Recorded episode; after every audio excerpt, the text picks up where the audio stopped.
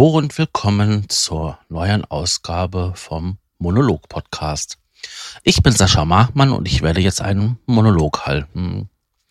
Das heutige Wort ist, lass mal nochmal nachschauen. Äh, ja, ja, ja, ja. Eselsohr. Ja, ein Eselsohr. Also es gibt einmal das Tier, den Esel, und ähm, da ist das ähm, Ohr dran. Meistenteils irgendwie ein bisschen haarig. Ich glaube, innen etwas äh, rosa, außen grau, je nachdem die Farbe vom Esel oder so bräunlich. Ja, das ist das Eselsohr beim Esel. Und dann gibt es ja das Eselsohr im Buch oder im Heft. Das ist ein Knick. Ein Knick im Blatt. Hm, das könnte man sagen, ja, schlecht.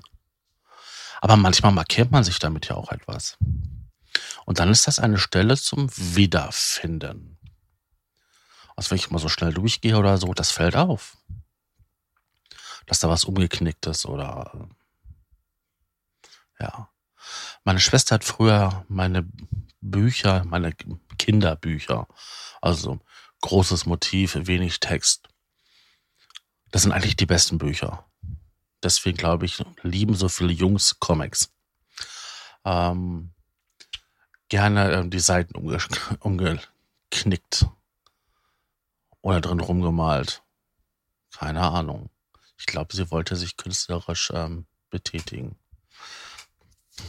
Ich habe diese Bücher wie Heiligtümer behandelt. Das war was ganz Besonderes.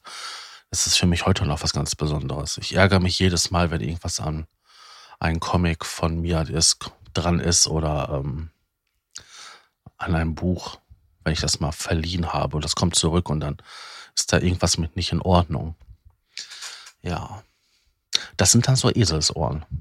So umgeknickte Stellen, umgeknickte Seiten, Knicke im, in der Seite.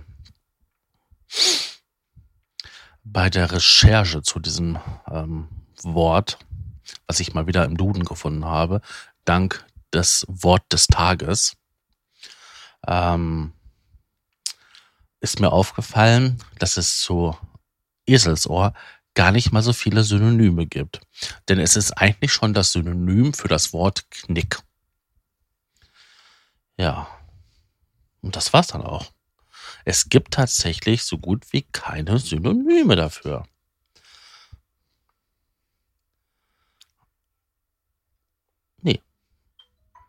Das wäre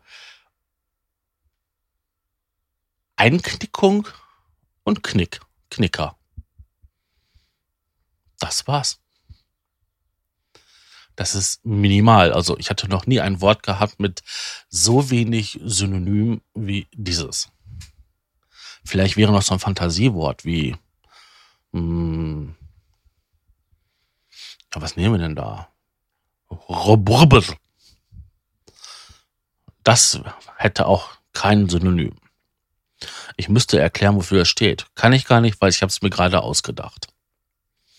Ja.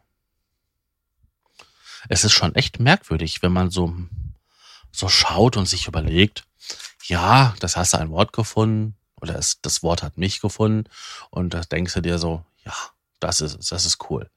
Über ein Eselsohr hast du dir noch nie Gedanken gemacht. Mach das mal. Und dann schaue ich da so, dass ich manchmal Probleme habe, ein passendes Zitat zu finden oder irgendwie ähm, einen anderen guten Spruch, der zu diesem Wort oder zu dieser Situation, in der ich das dann benutze, ähm, ja, passt. Das bin ich gewohnt. Aber Synonyme hatte ich immer haufenweise und vor allen Dingen auch nach verschiedenen Bedeutungen je nachdem, in welcher Bedeutung man halt ein Synonym haben möchte, gibt es ja verschiedene, dass man halt ähm, mehr Bezug auf die eine Worteigenschaft nimmt und dann halt auch wieder Bezug auf die andere. Da gab es immer tonnenweise Synonyme, aber dieses Mal Pustekuchen. Zwei Stück.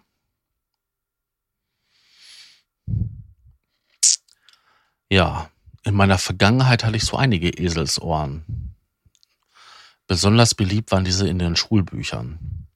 Ich habe keine Ahnung, warum die Leute kein Lesezeichen mehr verwenden.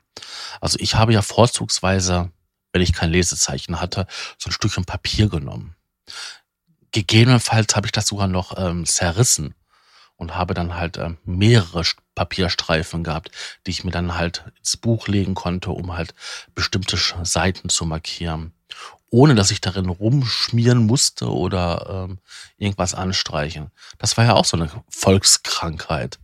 Wenn ich manchmal Bücher bekommen habe, die schon drei, vier Leute vor einen hatten, die sahen aus. Also da hätte man die Hausaufgaben schon fast komplett aus dem Buch abschreiben können, weil ja alles schon markiert war, was Anführungszeichen wichtig war. Wobei jeder das Anlass immer gesehen hat. Also da merkt man wirklich, wie scheißegal manchen Leuten solche Sachen sind. Für mich waren Bücher immer, immer was Besonderes. Ich habe die Bücher stellenweise in einem besseren Zustand zur Bücherei zurückgebracht, wie ich sie bekommen habe, weil ich mir dann auch die Arbeit gemacht habe, dann halt solche kleinen Fauxpas wieder auszubessern. Wenn halt eine Seite umgeschlagen war oder wenn tatsächlich mal mit einem Bleistift mal drin rumgeschmiert wurde. Das sind also ich weiß nicht, ob ich da irgendwie einen Tick habe oder so, aber Bücher sind für mich so eine Art Kulturgut. Weil wenn nichts mehr geht, brauche ich doch im Endeffekt nur eine Kerze und kann im Dunkeln ein Buch lesen. Also wenn der Computer da so kaputt ist und es kein Internet mehr gibt oder so, Bücher kann man lesen. Man kann sogar Mikrofische mit einer Lupe und einer Kerze lesen. Und das im dunkelsten Keller. Also von daher ist die beste Methode, um Wissen auf lange Zeit zu konservieren, ja, Bücher. Oder und dann sollte man diese Bücher halt auch, auch pflegen. Und ich finde es ganz fürchterlich, wenn da so Knicke drin sind. wenn man so ein Buch schlecht behandelt. Es gibt Bücher, die sind mehrere hundert Jahre alt und die sehen noch aus wie neu. Ja gut, dann sieht man halt da die Stellen, wo da halt umgeblättert wurde, dass das Papier halt ein bisschen fettiger geworden ist oder dass halt aufgrund der Zusammensetzung der Tinte und des Papiers und noch andere Sachen da ein paar Verfärbungen aufgetreten sind. Aber an, ansonsten sollte man doch ein Buch ehren.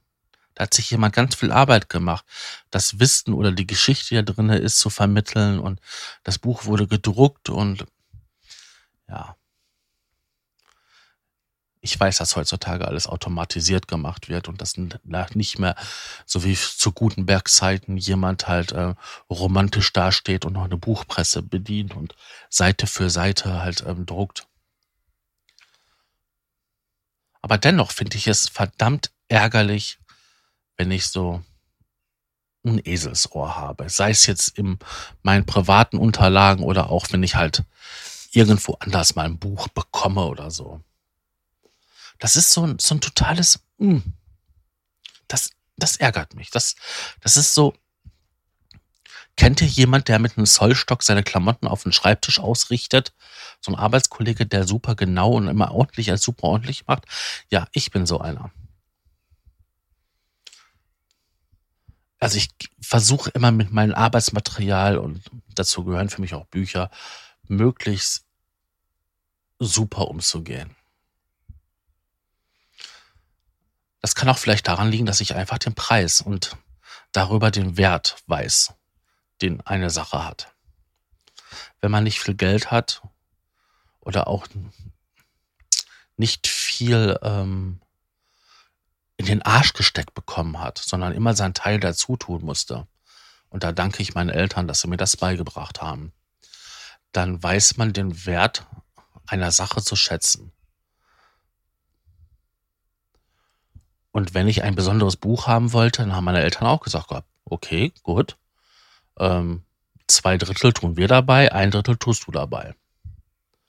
Und das waren dann manchmal auch gerne mal 20 Mark oder 10 Euro heute. Und das ist für jemand, der, der 10 oder 12 Jahre alt ist, verdammt viel Geld. wenn man bedenkt, was man da so an Taschengeld bekommen hat zu der damaligen Zeit. Ja.